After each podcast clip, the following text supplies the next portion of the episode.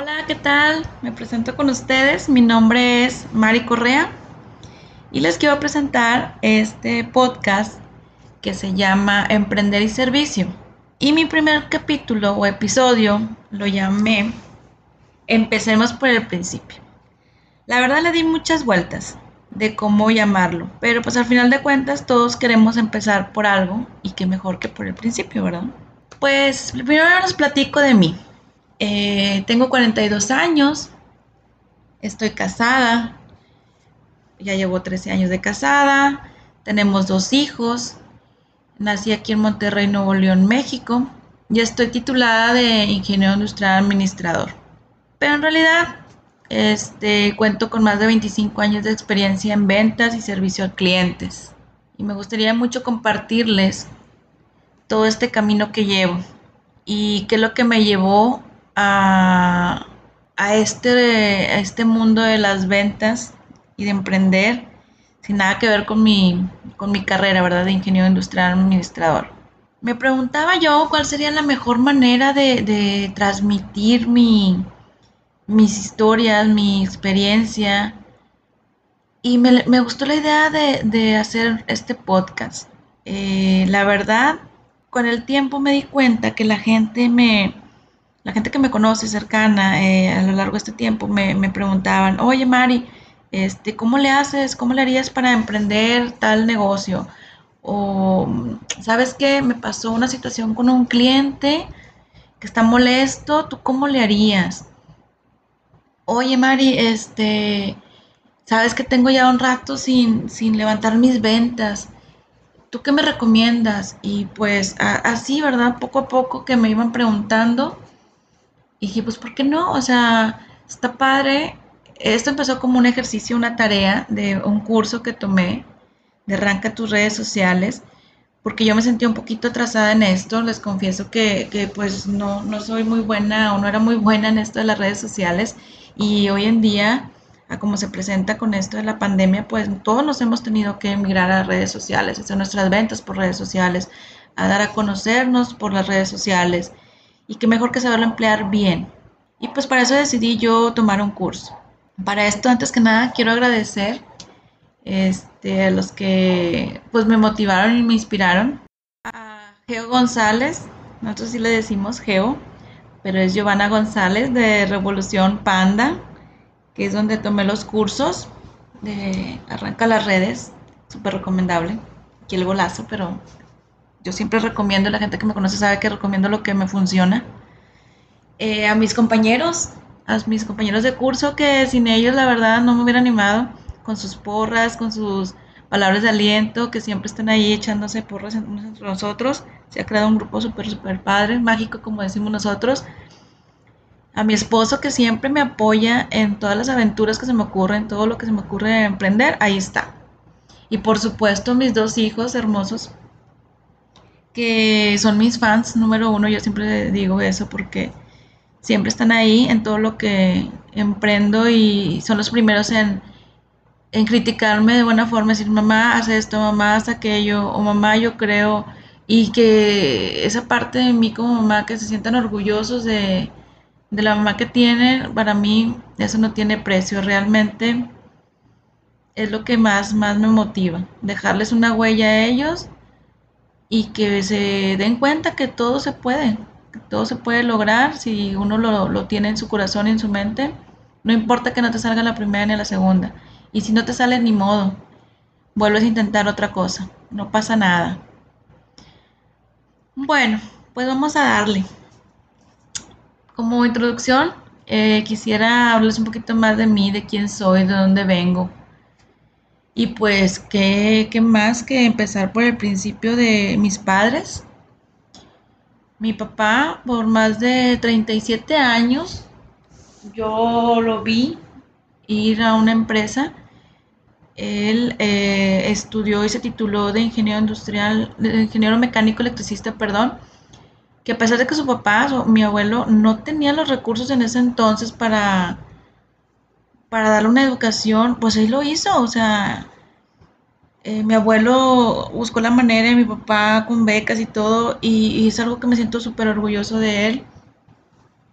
y te das cuenta que no importa que no, no tengas dinero, o sea, si tú tienes la intención de estudiar, lo logras. Yo lo vi 37 años de mi vida, ir a la misma empresa todos los días, a la misma hora, súper entregadísimo, se ponía la camiseta. Su sentido de responsabilidad era tanto que, que yo decía, wow, o sea, realmente eso me impresionaba mucho de él. Yo siempre escuché a, hablar de sus proyectos en, la empresa, cómo lo, lo, llamaban para tomar su, su consejo de qué maquinaria traerse de otros países, de cómo lo consideraban para hacer nuevas naves industriales, porque la empresa obviamente eh, creció a lo largo de esos 37 años y mi papá fue parte de ello. Digo fue porque ya está ahorita jubilado. Es algo de, que, de lo cual yo me siento súper orgullosa de mi padre. Él me, me, me, dio el sentido de responsabilidad. Él, aunque estuviera enfermo, como quiera, iba a trabajar. Él no, no tenía ningún este, miedo a expresar sus ideas tampoco y siempre lo consideraban para, para avanzar. Y también pues mi hermano es ingeniero, entonces eso fue lo que a mí me, me llevó a esa inquietud de ser ingeniera. En ese entonces pues era algo difícil, ya les platicaré. Por otro lado, pues tengo a mi mamá, que a pesar de ser ama de casa, eh, siempre fue emprendedora, o como antes eh, le llamábamos, ¿verdad? Comerciante. Ella también estudió, en ese entonces nada más este, estudió para secretaria, era secretaria, y, y sí lo ejerció, eh, trabajó en un periódico, y luego se casaron mis papás, muy jóvenes, a los 20 y 19 años. Desde entonces pues decidieron formar una familia, que son mi hermano mayor, yo y mi otra hermana. Yo a mi mamá pues este realmente me sorprende porque a sus 36 años de edad, ya con tres hijos, decidió emprender un negocio de tapicería que hoy lleva más de 30 años en esto y sigue funcionando. Pero yo siempre la veía haciendo algo, o sea, vendiendo ropa. Mi papá nos llevaba los sábados y nos chutábamos ahí horas, horas, horas esperando que mi mamá escogiera la ropa y luego la vendía, hacía cuadros de resina, o sea, siempre yo la vi así activa. Y pues por ahí también traigo eso, ¿no? Entonces, pues, ¿qué más que estos dos ejemplos, la suma de estos dos ejemplos que, que vi toda mi vida, pues me llevaron a ser lo que hoy soy. Indudablemente, gracias a ellos soy quien soy, no nada más de carácter, sino en lo profesional y estoy absolutamente agradecida. Agradezco infinitamente todo esto y no lo cambiaría por nada, por nada. Pues les cuento un poquito. A mis 16 años, este, yo ya veía cómo mi mamá eh, llevaba su negocio y pues como les digo, mi papá toda, toda mi vida lo he visto que iba a su empresa, a la empresa donde trabajaba, pero me pegué más con mi mamá. Eh, la acompañaba a buscar materiales, aunque ahí el fuerte era mi hermano, pero pues siempre ahí estaba también yo con mi mamá en, momentos. Eh, veíamos clientes, buscábamos materiales, hasta me ponía a hacer cojines para que aprendiera, ¿no? Mi mamá siempre decía que había que saber hacer las cosas para poder tú mandar a las personas y, y saber cuánto material se gastaba, cuánto hacían en, en ir a tal lado. Entonces, eso, siempre mi mamá me decía, tienes que saber cómo hacer el trabajo. Y claro, obviamente ni me pagaba, pero pues ahora lo, comprendo y lo veo que la mejor paga fue pues toda esa experiencia que adquirí. Y por aquí van a andar mis amigas que me van a decir, ay, sí, tú siempre estabas este, trabajando desde chiquilla, pero es algo que agradezco, agradezco enormemente. Después eh, fui a la facultad y ahí, estando en facultad, también mi hermano, aunque él, me lleva tres años, pero él estaba también en facultad. Este, mi mamá nos ponía en la feria que aquí se llama una feria del pino, noviembre, diciembre, y nos ponía a vender, nos ponía a vender este artículos de Navidad, luces y adornos de Navidad. Y eso fue lo que me dio mucho de la pauta de, de atención a clientes, porque ahí veíamos de todo, o sea, desde las personas de, pues aquí se dice así, ¿no? De, de mucho dinero que te pedía un arreglo o incluso yo llegué hasta ir a sus casas a hacerles adornos a domicilio. Hasta la gente que realmente muy humilde que iba a comprar su pinito de Navidad o sus luces y a todos los tenías que tratar igual, porque realmente todos querían un servicio, iban por algo en común, un, un artículo, entonces tú tenías que tratarlos completamente igual. Y mi mamá siempre nos decía, eh, no importa qué trabajo sea, mientras que sea digno. Entonces a mí eso también me dejó muchas enseñanzas. Y pues para hablar más o menos de mis inicios, eh, en la facultad me topé yo, espero que ahorita ya no, ya no exista eso, por favor, de que nos veían raro las ingenieras por ser mujeres. Si alguien por aquí me escucha y pasa por eso, ay, dígame por favor, si aún así es en las facultades. Digo, yo hace más de 20 años que salí de la facultad y me topaba con muchos maestros así súper cerrados. Yo empecé en la Facultad de Químicas aquí en Monterrey. Esa, esa carrera de ingeniero industrial se daba en la Facultad de Químicas. Duré dos semestres, pero la verdad no, no era lo mío. O sea, tenía miles de laboratorios de química y química y química hasta que dije, no, esto no es lo mío.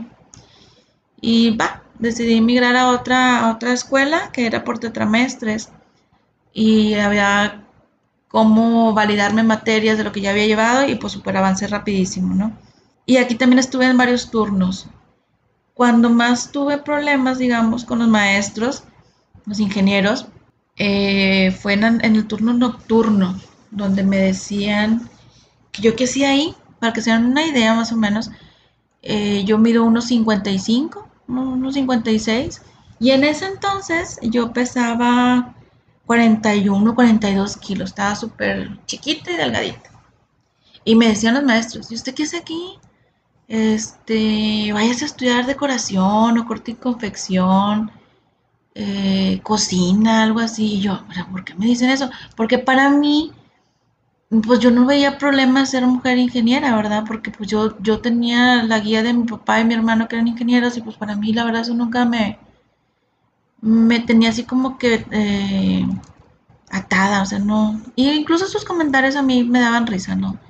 Y mi papá siempre me decía, tú, tú, como si nada, tú, tú voy a estudiar, haz lo que tienes que hacer y déjalos que digan y que hablen. Y claro, con más razón, yo, yo me sentaba más adelante. Había un maestro que en realidad después descubrí que era compañero de mi papá en, en un trabajo. Y este, y por mi nombre, mi apellido Correa no es tan común aquí. Entonces un día me dijo, tu papá no es fulano de tal. Y yo, sí. Y dice, ah, tú eres su hija. Y yo, ay, no, no puede ser. Pero bueno, esa es una historia muy chistosa. Y con más razón yo me sentaba más adelante. Y todos los de hecho me llegó a decir, le pongo un 7 o que quiero un 8, pero ya no venga a mi clase. Le dije, no, pues ahora con más razón. Y vengo todos los días a su clase y a mero enfrente. Mero adelante, ahí me sentaba.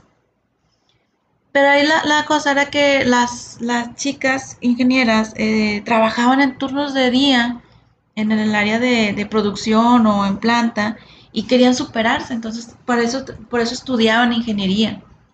Yo la verdad no trabajé eh, nunca estudiando. Después hice mis prácticas, después de salir de, la, de la facultad que me titulé, pero no, en realidad yo no trabajaba y luego decidí estudiarlo.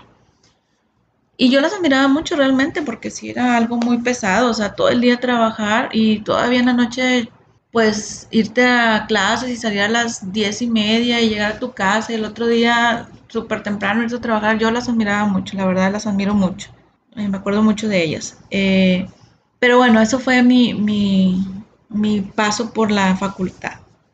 Pero realmente no, nunca me, importó el que me, di, el que me dijeran cosas. Eh, es más, me decían, ay, pero es que señorita, ¿cómo le van a hacer caso a usted así chiquita y así? O sea, pues no. Claro que mi idea, toda mi vida soñé con estar en una empresa, en una planta eh, de producción y con mis zapatos de casquillo así. O sea, yo así me imaginaba. Realmente yo, yo me imaginaba como mi papá. Pero realidad, que te topas, ¿verdad? Te titulas, buscas trabajo y pues no, no encontraba, o sea, no, eran puras cosas raras lo que, me llegaban de que, de propuestas, pero no, nunca en una empresa, o sea, yo estaba muy clavada que yo quería en una empresa. Total, con el tiempo, mi mamá ya en ese entonces era proveedora de un hospital de aquí de Monterrey, de tapicería, y hablando con una de las encargadas de ahí, le dijo, ah, pues tengo una hija que se acaba de recibir, pero no consigue trabajo. Y, le dijo, pues tráetela a ver aquí en qué, la podemos este, acomodar. Y pues bueno, pues la desesperación, ¿verdad? Dije, no, pues sí, está bien, voy. Y sas, que me ponen en atención a clientes. Y yo, no, no puede ser, o sea, yo, yo quería, yo me veía, yo me soñaba en una empresa de ingeniero. Pero dije, bueno, mientras consigo algo, como todos yo creo que sí lo hacemos. Que la cosa es empezar en algo.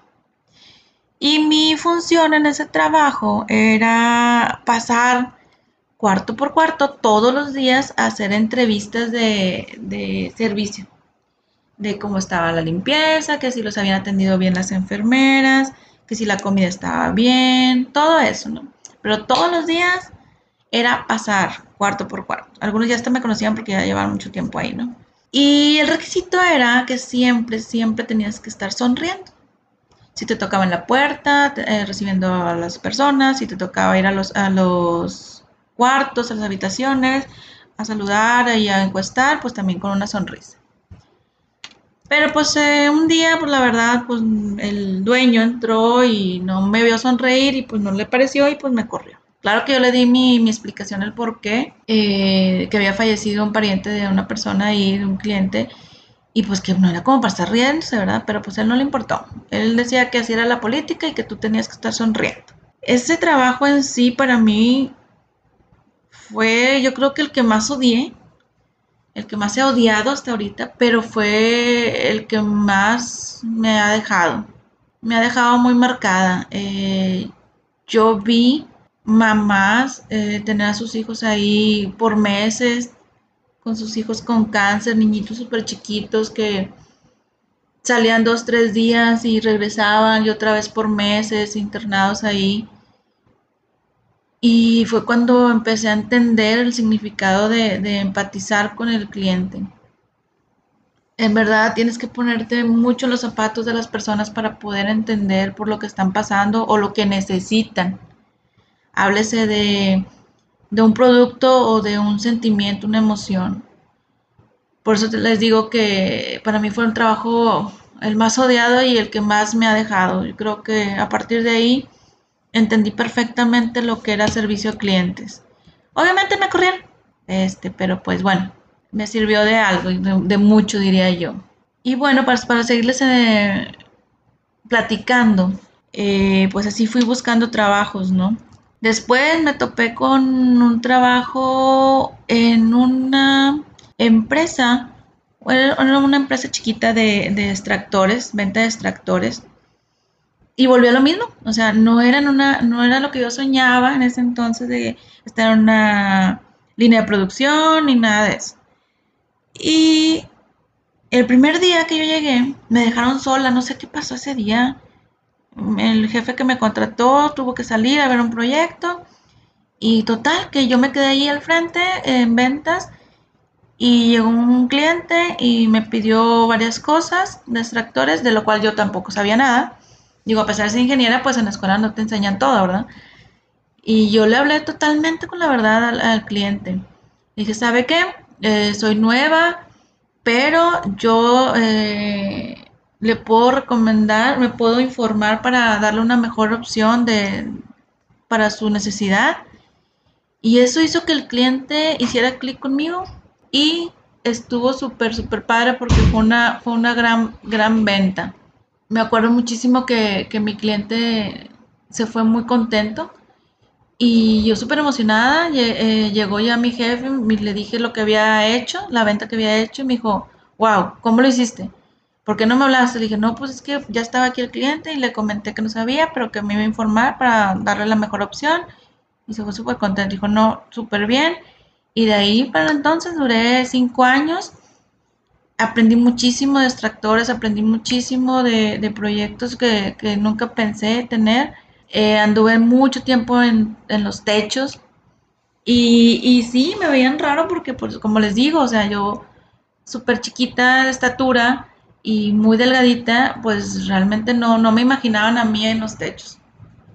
Eh, alturas muy, muy altas, muy, muy altas. Eso a mí me emocionaba bastante, no saben cómo. Me emocionaba mucho subirme y, hacer cálculos y saber que yo había instalado y que yo había hecho. Eso a mí me, emocionaba muchísimo. Todavía me acuerdo y me emociona. Me emociona mucho. Y pues luego decidí casarme, eh, formar una familia. En ese lapso eh, me salgo de trabajar de los extractores y decido poner mi, mi negocio. Este, y obviamente con el apoyo de mi, de mi ex jefe, me apoyó totalmente. Pero ya con el tiempo, pues me embaracé y pues ya por precaución y, restricciones de que no me dejaban subir el techo y así, pues decidí pues ponerlo un poco. Ya luego, pues este, al fin y al cabo, como que dicen, ¿no? El, el año de primer año de, casados, pues a mi esposo también este, pierde el trabajo y yo sin trabajo y dije, bueno, pues mi mamá siempre me ha dicho, ¿verdad? Que todo trabajo es honrado mientras sea, este, si no le perjudicas a nadie, ¿verdad?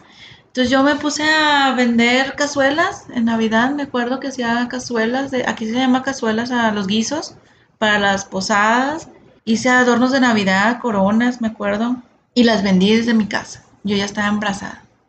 Y así, pues pasó el tiempo, ya mi esposo consiguió trabajo y todo, y yo con el tiempo también conseguí un trabajo en una empresa de tornillos.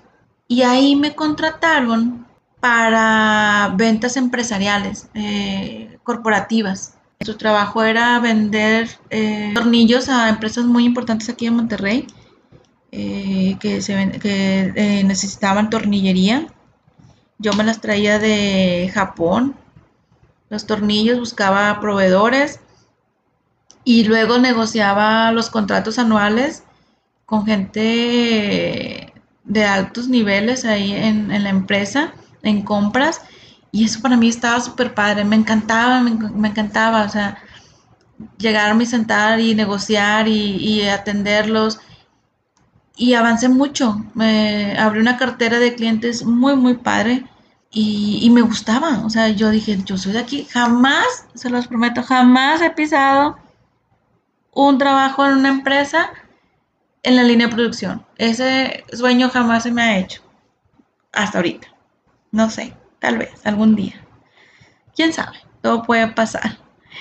Pero bueno, eso es algo de mis experiencias. Eh, yo creo que en otros capítulos les seguiré contando de mis trabajos y vivencias, este, para que se den una idea de cómo, cómo he cruzado toda esta trayectoria. Y pues yo creo que con lo que me quedo hoy en este, en este capítulo, en este episodio, es que siempre hay que ponernos en los zapatos de los demás. Eh, hay que ver qué es lo que necesita el cliente, hay que ver qué es lo que quiere y hacer una experiencia tanto para el que compra como el que vende. Hay que ser una mancuerna, no nada más es vender por vender.